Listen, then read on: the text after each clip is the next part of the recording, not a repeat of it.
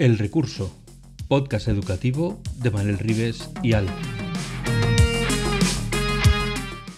El Recurso es un podcast patrocinado por Golden Mac Edu, Grupo Catwin, tu especialista en soluciones pedagógicas Apple para el sector educativo.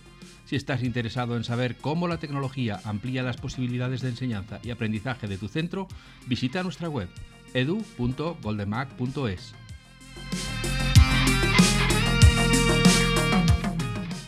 Bienvenidos a un nuevo episodio de El Recurso, el podcast sobre innovación y educación que hacemos Manuel Rives y Alf.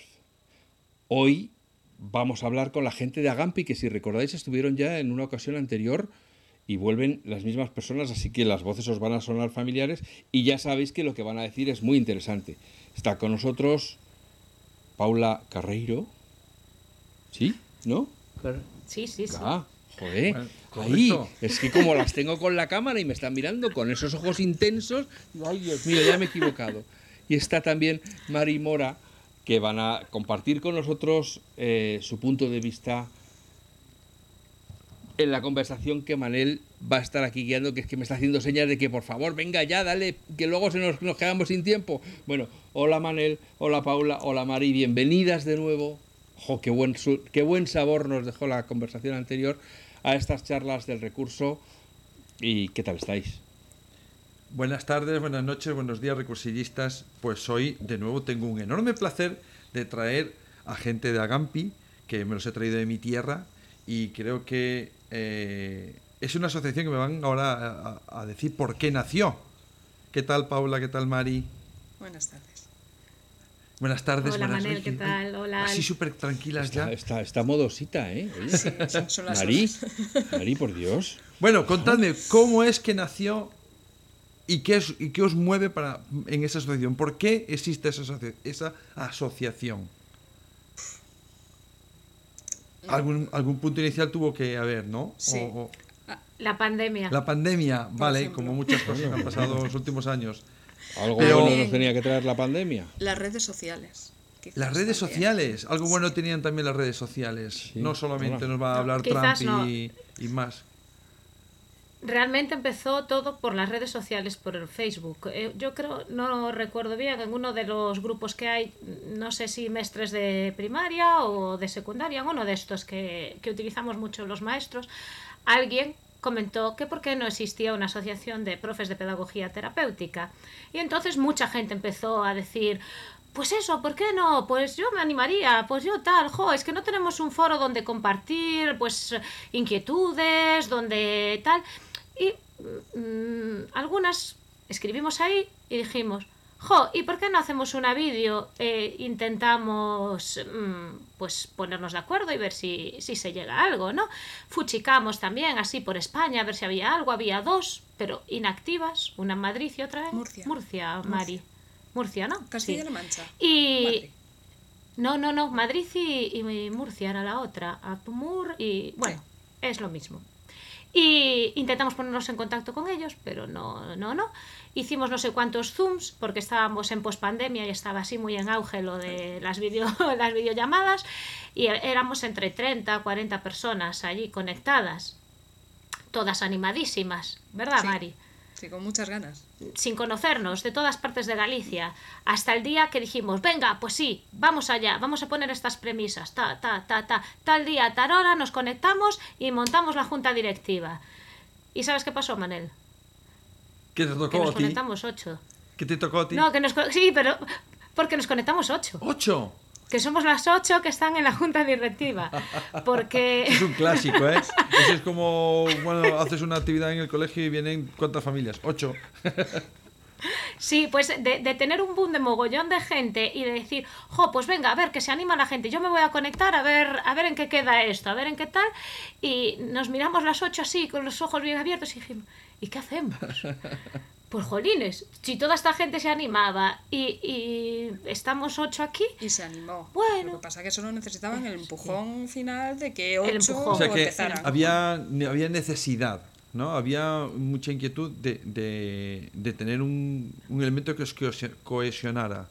Para luego, Sí, vale. sí. Yo, eh, el- la idea de traeros esta segunda vez, y porque lo, lo tengo que leer porque si no meto la pata y no, y no quiero meter la pata, es que hace una, no recuerdo, unos días, no te puedo decir cuántos, eh, me escribió, eh, o nos escribió, mejor dicho, Javier Ibáñez. Hola Javier, te, saludo desde el, desde el currículum, sí, Jesús, desde el, recurso, se me vaya la cabeza.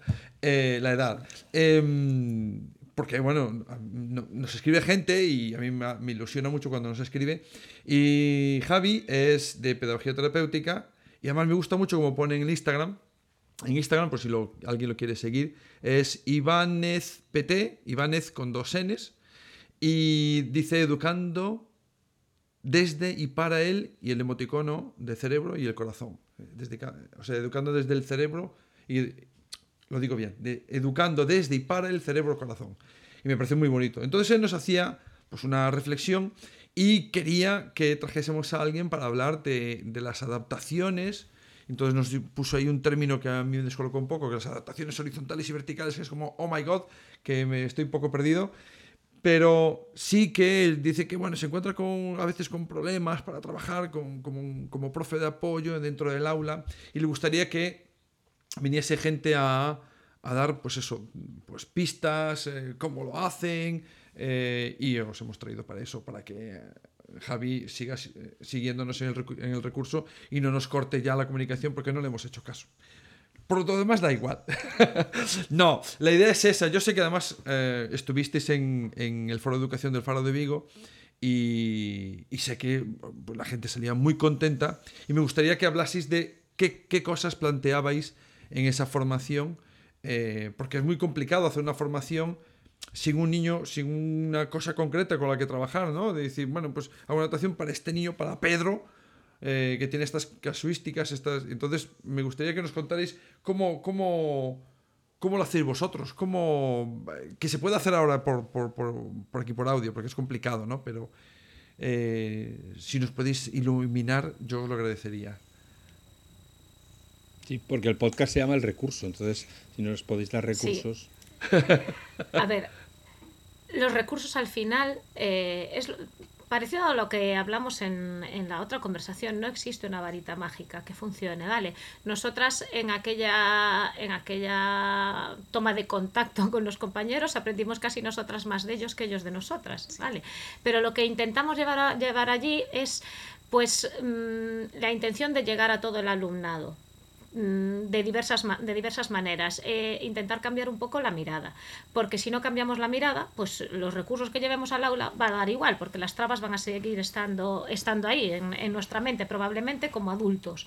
Eh, ¿Qué hicimos? Pues cosas muy básicas como adaptación de exámenes, como que valen para todo. O sea, lo que se enseñó allí eh, vale, valía para un niño sin ningún tipo de necesidad o para un niño pues con hiperactividad, con déficit de atención, pues con TEA, algo que, que no hace daño nunca a nadie, pero que puede beneficiar a, a muchos. Mm, voy a hacer una pues, pregunta yo así. Que, si alguien os dice os pilla de repente en la sala de profes que estáis haciendo un cambio de clase y estáis allí como voy a beber un poco que no, no llego. Eh, oye, tengo un niño con dislexia.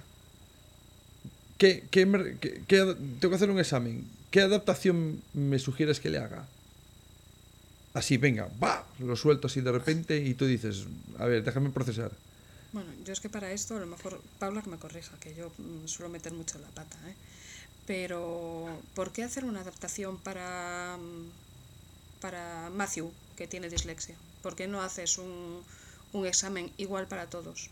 La adaptación que le puedes hacer a, Matthew, o a Paco, o a María, eh, que tiene una etiqueta y que pone dislexia, eh, no va a hacer que el examen eh, sea menos válido para Ana, que no tiene ninguna etiqueta, o para o para Entonces tú le recomendarías, por ejemplo, que fuese pues una entrevista oral, por ejemplo. Bueno, yo le recomendaría que a lo mejor fuera más explicativo, que no le tienes que dar las respuestas, pero que puedes explicar más el mensaje, los enunciados. Eh, que tenemos, eh, bueno, eh, nosotros estamos en Galicia y tenemos un protocolo que, que, que marca unas pautas, ¿no? Para dislexia, eh, pues eh, letras, letras claras, un número eh, concreto de, de tamaño de letra, eh, unos espacios concretos, una manera concreta de hacer el examen, ¿no? Si, si me equivoco, corregidme, pero yo creo que es espaciado doble, una pregunta solo por cada carilla, pues eso, hay, hay letras que sean simples, sin, sin florituras, sin, pues yo qué sé. Hay, Entonces la Comic Sans no, ¿verdad? La Comic Sans, conmi- no. Estáis conmigo. ¿La Comic Sans es clara? Sí, la... No, No. no. Tachamos de la lista Bien, la Comic me alegro, Sans. porque incluso hay peticiones de eliminar la tachada. Comic Sans. ¿No habéis visto la Open Sí. Dyslexic? A ver, Que es súper parecida a la Comic Sans. Es parecida, es cierto. Yo la, la tengo y es. Pero es diferente. Sí, es diferente, es diferente. Pero bueno, mm, sí, es parecida, pero es diferente. Ellos la, le- la leen mejor. Eh, yo creo que a ti, Mari, te pillaron en la sala de profes, estabas en pleno, en pleno cambio y le dijiste, léete el protocolo. no, no, no. Eso, eso es el- la respuesta tipo. Que- Léete el protocolo. Claro, pero después es. que está guay. Pero Eh, es como decir, léete las instrucciones. Claro, ¿Quién se lee las Claro, que está guay. Quiero decir, está guay porque no sabemos en, en los coles que tenemos esos protocolos, ¿eh? muchas veces, ojo. Entonces está, está guay la contestación, la contestación de Mari. Yo que soy más impulsiva, dir- daría una como Manel. ¿Y por qué no le haces un examen oral, leches? ¿Y qué Porque problema el hay? examen oral no queda, re- no, no queda, no queda. Tienes que grabarlo. Mentira, grábalo. Grábalo. Bueno, pero tienes que grabarlo y no todo el mundo tiene esa ¿Y qué problema hay en grabarlo? No, no, no, pero tenemos un montón de medios electrónicos No hoy en día. no y, medios, he dicho y rapidez vamos a tener unas teles muy grandes que graban en las clases. Sí, luego resulta que tenemos unas pantallocas enormes con unas cámaras web para cuando se dé la clase, como toda la santa vida, y el de, y el de casa nos aguante cinco horas el tostón que damos y dice, "El- me pensé que me iba a librar porque estaba en casa, pues no, también me lo como, pero en, dif- en, en otro extremo del mundo, pero luego no lo utilizamos para estas cosas, ¿no? De, de grabar simplemente a un chaval y quizás a lo mejor darle la vuelta y decir, mira, no te voy a poner la nota, sino que vamos a escuchar tú y yo juntos el audio y ver en qué cosas podemos mejorar, ¿no? Entonces le daría quizás incluso más confianza a las personas que se sienten un poco abrumadas porque les graben, ¿no? Y venga, a ver cómo lo mejoramos. Si tuviéramos un niño con, pensando en esas formaciones que disteis por aquí y que son eso, eh, sabemos que estamos eh, hablando simplemente, hay audio, no hay no hay no tenemos material delante para decir a la gente, es como intentar explicar un cuadro a través de la radio, es complicado, ¿no? Pero tengo un niño con TEA y eso, mm, ¿cómo, cómo qué, qué- qué- qué- viene un profe de tutor y qué le decís? Que se lea el protocolo. Qué rápida eres. Léete el protocolo. Siguiente pregunta. No, no, en serio. Eh, lo que decía Mari, mm, aparte de conocer, pues eso, en todas las comunidades autónomas existen esos protocolos. Nosotros los tenemos todos aglutinados en una, en, en una misma página en Galicia, pero en el resto de comunidades autónomas hay otros muchos y algunos mucho mejores. Lo primero es conocer so- la persona con la- las características de la persona con la que vas a trabajar. Y si no tienes un departamento de orientación maravilloso donde preguntarle mira mm, cómo puedo hacer esto pero la base en, en un niño pues con TEA primero es saber qué grado de TEA tiene.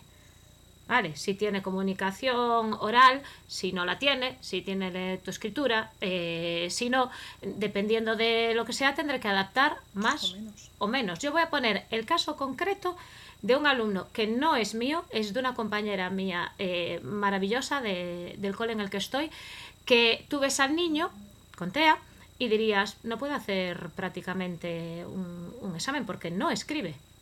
Bueno, pues tenemos pegatinas.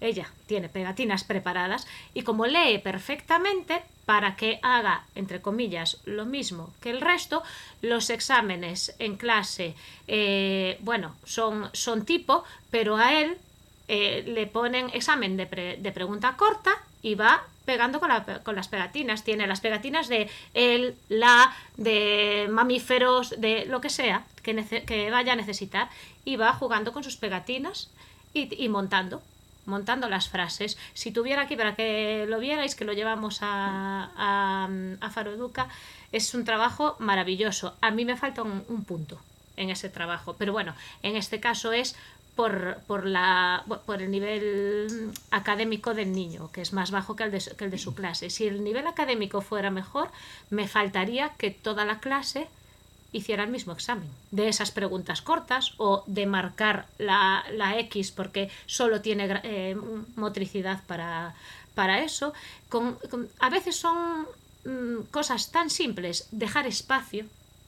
¿vale? A mí me ocurrió una vez mmm, que un niño con TEA no me contestaba al examen. Y yo, ¿pero qué te pasa? A ver, ¿qué, ¿qué, problema tenemos aquí? Es que no tengo espacio para escribir. Y, yo, y tenía razón. Tenía razón porque la pregunta 1, 2, 3, 4, 5, 6 estaba toda junta, los niños les iban dando folios, estilo la oposición, sí, ¿sabéis? Sí. Y e ibas contestando 1, la pregunta, 2, podían hacerlo en el orden que quisieran, pero él no tenía esa capacidad. Se le dio en el siguiente examen las preguntas separadas. Una primera pregunta, folio. Y es barrenó lo que quiso. Maravilloso, sacó un sobresaliente. Segunda pregunta, otro folio. Esto mismo ocurre pues, con los niños que tienen déficit de atención o TDAH, que les cuesta más, incluso para, las, para los niños con dislexia, los espacios grandes pues también, también son buenos. Para niños que tienen una dificultad motriz grande y que tienen la letra muy grande, pues un espacio grande, o escribir en un, en un A3, pues qué problema hay si las impresoras imprimen en A3, por ejemplo. Son cosas muy básicas que al final son de andar por casa me está dejando. Claro, uno cuando piensa, bueno, va a salir con una solución que va a mezclar el Wix con una aplicación de Alasa con no sé qué, y al final lo que más eh, funciona quizás es ver al niño, ver qué necesita y, responder a esa necesidad directamente, hablando con el especialista, en este caso, eh, que sois vosotros que, que estáis aquí, de, oye, ¿cómo hago para que este chaval se encuentre lo mejor posible? y pueda hacerlo exactamente como cualquier niño y no diferente porque yo se lo estoy complicando más. Porque al final la complicación se la generamos nosotros, ¿no? Digo yo, que creo, tengo la sensación de que a veces como el examen se lo ponemos nosotros, nosotros le generamos la, la complicación que, que, no existiría si hubiésemos hecho eso de otra manera, ¿no? Tal cual, tal cual. Es que, eh, a ver, yo parto de la base de que yo los exámenes los erradicaba, así tal cual los conocemos, ¿vale? Entonces, eh, tampoco me podéis hacer mucho caso a ese respecto, porque eh, es una metodología que cambiaría. No quiero decir que no hiciera ningún examen, así como conocemos, pero no, no ese proceso, ese procedimiento de evaluación tan, tan estipulado o establecido que tenemos. Creo que hay muchas formas de registrar las cosas. Quizás, quizás estamos eh, yendo quizás les, les pedimos a, a, los docentes, eh, yo soy anti, no soy anti-examen, pero no lo uso, no lo he usado con mi alumnado como examen típico de toda la vida. De hecho, cuando le he hecho algún examen ha sido gamificado para que tenga otra perspectiva mm. diferente, ¿no? E incluso mm, cuando no salía bien, lo volvían a hacer, lo volvíamos a mirar que fallábamos, lo volvían a hacer, hasta que él salía con la sensación de, joder, lo, lo he sacado. Que al, al, final lo que intentas es que, el, que lo saque, no catearlo. El objetivo no es catear a alguien, sino intentar que todos salgan adelante. Pero sí que me he encontrado con que cuando van a ciertos niveles educativos te dicen, ¿cómo es que no hacen exámenes? ¿Por qué no hacen exámenes? Cuando hagan un examen, pues cuando hagan un examen se tendrán que adaptar como el resto de su vida. Pero eh, sí que es cierto que quizás vamos a esas pruebas muy puntuales y no a un registro de evidencia diario, semanal. ¿No ganaríamos un poquito más? Yo creo que sí que se lleva el registro diario semanal, que la evaluación no es puntual a una nota de X pruebas, sino que ah, realmente... Todo o nada. Claro, no. Esto no es la oposición. Es, eh, claro, nuestros chicos demuestran eh, día a día todo lo que hacen. ¿Que quede más o menos registro? Bueno, es real. Hay veces que es más fácil que quede registro y otras veces que es menos. Pero yo creo que mm, esto es como cuando tienes un hijo infantil. Si te trae un tocho de fichas, porque lo han tenido eh, sentado las cinco horas los cinco días de la semana, o si te trae mucho conocimiento y muy poco papel. Me ha gustado mucho eso que has dicho, porque es cierto, ¿no? A veces a veces valoramos por el, por el peso de la cartera que trae de vuelta cuando acaba el trimestre. ¿no? Buah, Mari, has trabajado. So, Mari, solo, te ha, solo, te ha, faltado soltar el micrófono. ¡Boom! ya está. ah, sí, vaya, sí. vaya, sentencia. Sí, sí. No, no, Ahí es- lo dejo. Me, ha, me ha gustado porque es cierto que, que los adultos, no, no estoy diciendo los padres como los- las madres o las familias como si fueran un agente externo. Nosotros, oh, ¿cuánto has trabajado? Porque le pesa la cartera que te cagas y a lo mejor el que, y a lo mejor otro que no ha traído ni la décima parte de peso, el enriquecimiento que trae es mucho mayor, ¿no? Y, quizás es una mirada diferente. Yo también creo que a los, a los docentes, sobre todo en secundaria, eh, que quisieran cambiar cosas y lo que están intentando cambiar cosas, el sistema tampoco les deja mucho, ¿no? Sí, sí, sí, pero luego tienes una nota, esa nota, cuidadito, porque es bachillerato, luego no va a entrar no sé qué, luego no sé cuánto, y dices, coño, pues, eh, ¿cómo cambiamos esto si vosotros me estáis poniendo la misma espada de Damocles encima y no la cambiamos? El caso práctico, te lo, si Paula me permite, te lo pongo con las, eh, el, el instituto donde estoy yo este año. Eh, este alumno... Y yo, ¿por qué no te lo voy a permitir? Porque todos sabemos cómo eres, Paula. Te parece muy maja, pero luego. ¡Joder! Las mata callando, Joder, vaya puñalada. Eh, poquito fuera de micrófono. Bueno, como es Cua- Paula. Cuando, aca- cuando acabe el programa, eh, nosotros apagaremos las luces, vosotros os decís lo que queráis. ¿eh? Sí, sí, sí, ya está. No, pero bueno, en este instituto este chico está eh, en, en compartida, ¿no? Eh, viene unos días a, a centro ordinario, va otros días a centro específico y coincide que una asignatura no tiene ninguna hora. Pues desde, desde de- bueno, es, es necesario que esa asignatura sea evaluada. ¿Cómo, cómo? No, no me, no me ha quedado muy claro. Tú decías antes em, que valoramos, pues eso, em, los exámenes o valoramos, em,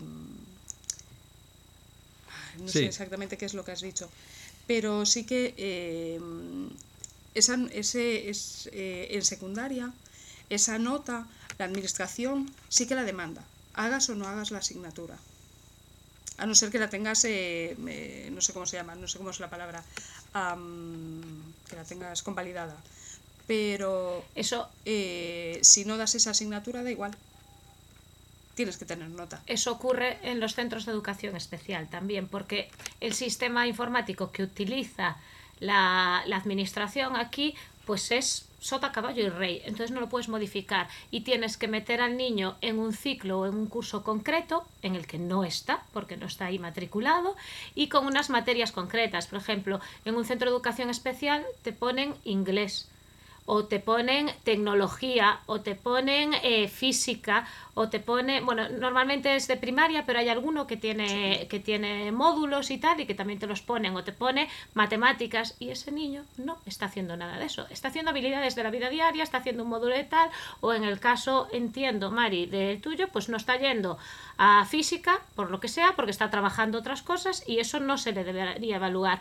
Pero entonces entra en conflicto el ordenador de turno y dice, no estoy preparado y hay que ponerle una nota.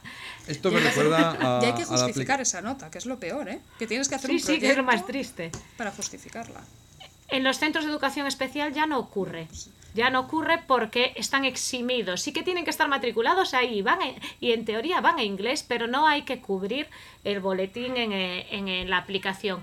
Pero en los centros ordinarios sí, ocurre con los niños en unidad específica, en, centro- en- en centros ordinarios de, de, mm, de secundaria y de primaria también. No es porque nuestras adaptaciones son de Doga, de Boe, de, pero no son reales. Al final, de, de mm, prácticas, no son prácticas. Em, Las prácticas lo, lo- hacemos nosotros, los, los docentes. En tu caso lo estarás haciendo tú con el niño, trabajando lo que tengas que hacer. Bueno, Y después, pues el tutor de turno se tendrá que inventar la nota. Bueno, Bueno, es que bien, estas- Porque se lo manda al a veces tengo la sensación de que, de que las costuras son demasiado rígidas para el traje que queremos hacer. Y, Exacto, a eso voy. Y bueno, es como esta aplicación que tenemos aquí en Galicia para hacer programaciones y hablan, no aparece la evaluación formativa por ningún sitio, pero luego tienes que hacer un porcentaje de un, del criterio, ¿no? De 0,5 y dices, Sí. madre del amor hermoso. Entonces, yo, eh, como que el sistema acaba complicando la cosa de más, ¿no? no es, es poco flexible. Y eso me da la sensación de que en secundaria le pasa a los profes, ¿no? Que quieran cambiar cosas y, y no- el sistema no les ayuda.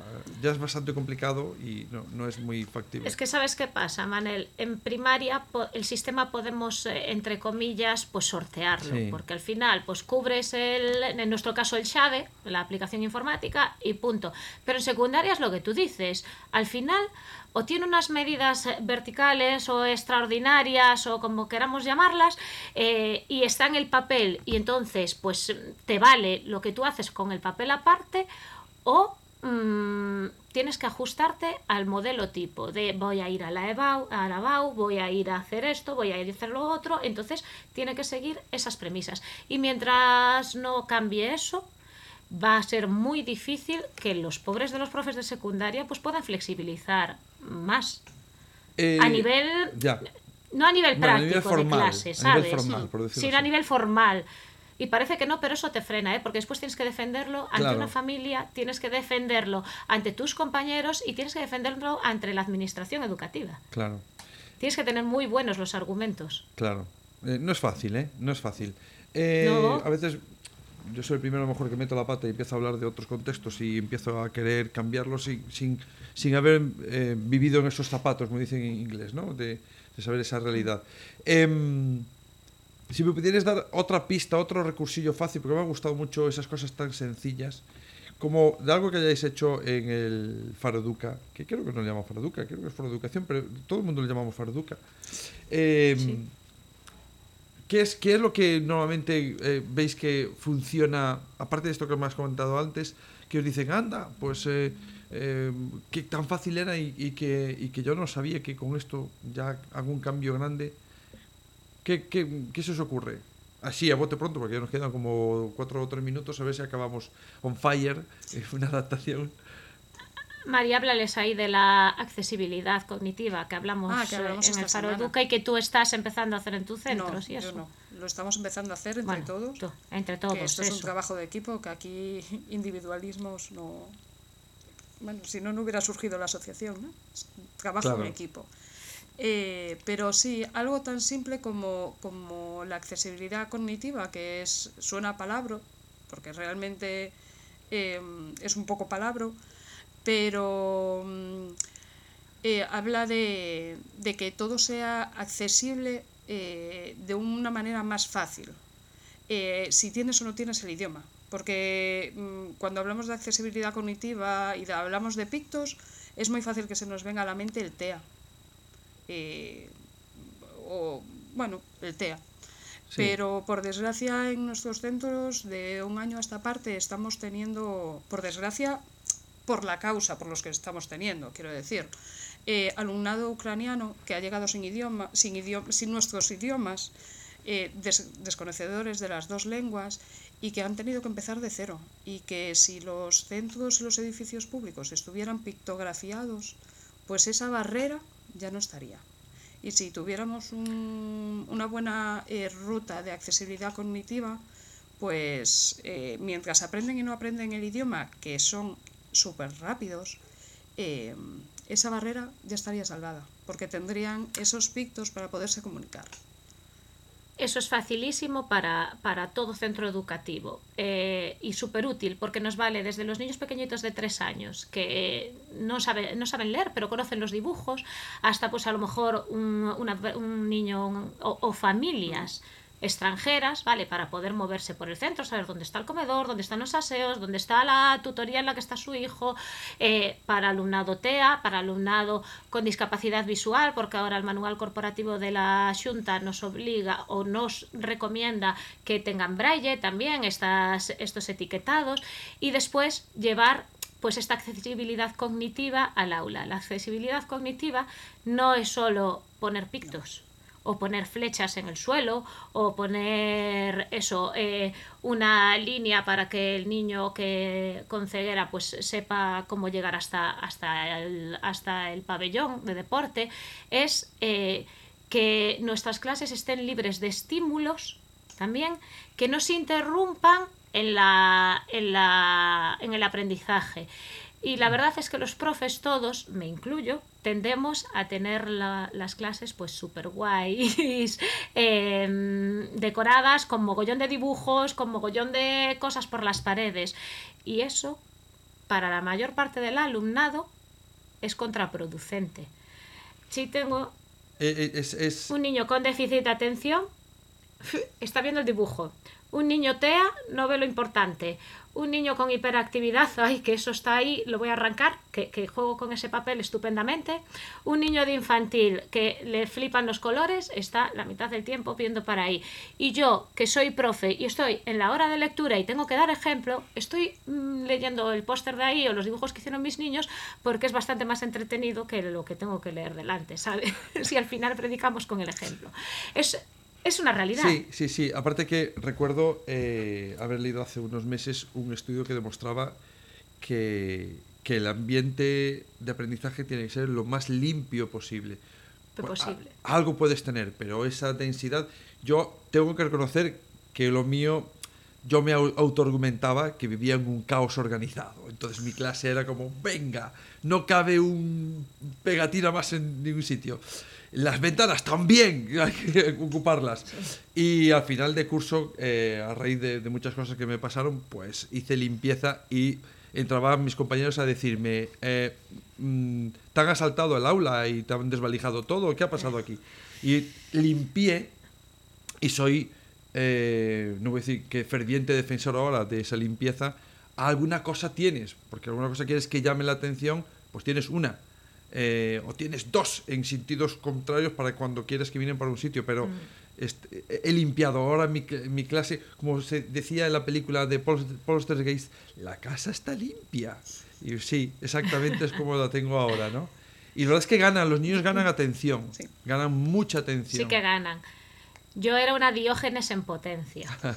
Pero claro, eh, de verdad, una Diógenes de paredes en potencia y de recursos de material. Tenía que tener todo en las estanterías, pero no me servía de nada. Porque después a mi alumnado le decía, vete a coger los pinceles y no les llegaba.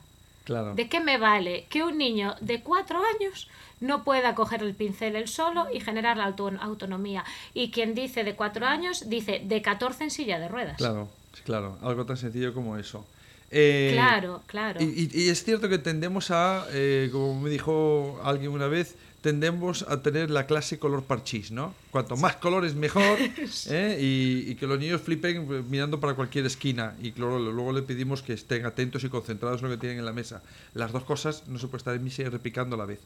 Pero luego le riñimos, ¿no? Como, eh, ¿no eres capaz de mantener la atención? Pues tampoco se lo estamos poniendo fácil. Bueno, vamos a ir acabando. Me ha gustado mucho, fíjate, qué cosas tan sencillas que a veces eh, los tutores no hacemos por simplemente no preguntar a alguien que sabe más que nosotros y que trabaja con niños que simplemente lo que quieren es que le pregunten qué necesita. Sa- Tan sencillo como eso. Voy, voy a dar yo la última pista, ¿vale? Para los que utilizan iPad hay una aplicación que hace unos meses salió que se llama Bionic Reading, que está pensada exactamente para mejorar la lectura de los niños que tienen problemas de aprendizaje lector.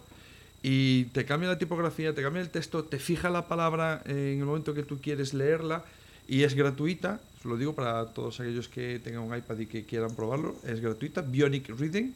Y que además tenemos para aquellos que no lo saben, pues esa tipografía para disléxicos que en algún caso deberíamos tenerla siempre en nuestro arsenal para que el niño nos lo hagamos pasar mal. Y por cierto, el resto de los niños también la saben leer, no solamente para los disléxicos y es ilegible para los demás. Así que podemos utilizarla para todos y así No nadie se provoca ve ceguera. diferente. No provoca ceguera, no. Y así todo el mundo la, la- la leería y no se sentiría alguien ah, señalado como, ah, esta es para ti, colega, que tú no sabes, ¿no? Eso es. Y eso es lo que intentamos evitar con la inclusión, con la no inclusión, perdón. Eh, muchísimas gracias, Mari y Paula. Paula Carreiro, acuérdate, eh, Alfonso, y Mari Mora, que te ha costado hoy especialmente. Es la edad, lo sé. Es que me ponen a tanta gente aquí que ya no puedo, no puedo. Pierdo, me faltan Nada. dedos y entonces ya pierdo la cuenta. Pues yo animo a todo el mundo que, que se ponga en contacto con Agampi. Si buscáis en internet os sale, me salió a mí, así que os tiene que salir a vosotros. Y, y os, y aunque no seáis de Galicia, pues yo creo que es algo muy interesante el asociacionismo dentro de la profesión y sobre todo por eso de tirar de recursos de qué te funciona, ostras, tengo este caso, ¿cómo hago? Y siempre es algo... Lo de las redes sociales no siempre son malas, ¿no? En algunas cosas también hemos ganado. Eh, aunque yo me he quitado mucho porque ya no ya, ya, estaba un poco saturado de tanta red social. Pero eso ya es un problema del bicho que soy yo. Eh, muchas gracias por haber venido por segunda vez a, a, a nuestro programa y me ha me ha encantado. Me ha encantado cómo lo habéis contado y lo que habéis contado. Alfonso, te toca despedir. Venga, esta vez la haré breve, que ya la anterior ya les di lo suyo.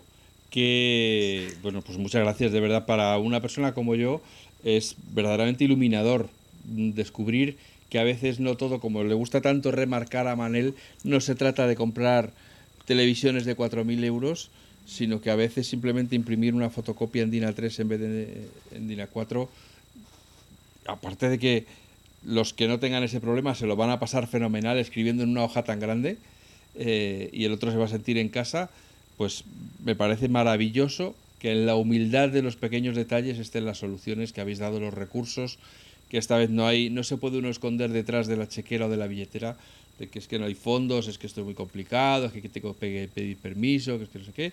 Mari, Paula, muchas gracias, esperamos volver a hablar con vosotras muy pronto. Gracias, gracias. a vosotros. Podcast patrocinado por Golden Mac Edu, Grupo Catwin, tu especialista en soluciones pedagógicas Apple para el sector educativo. Si estás interesado en saber cómo la tecnología amplía las posibilidades de enseñanza y aprendizaje de tu centro, visita nuestra web edu.goldenmac.es.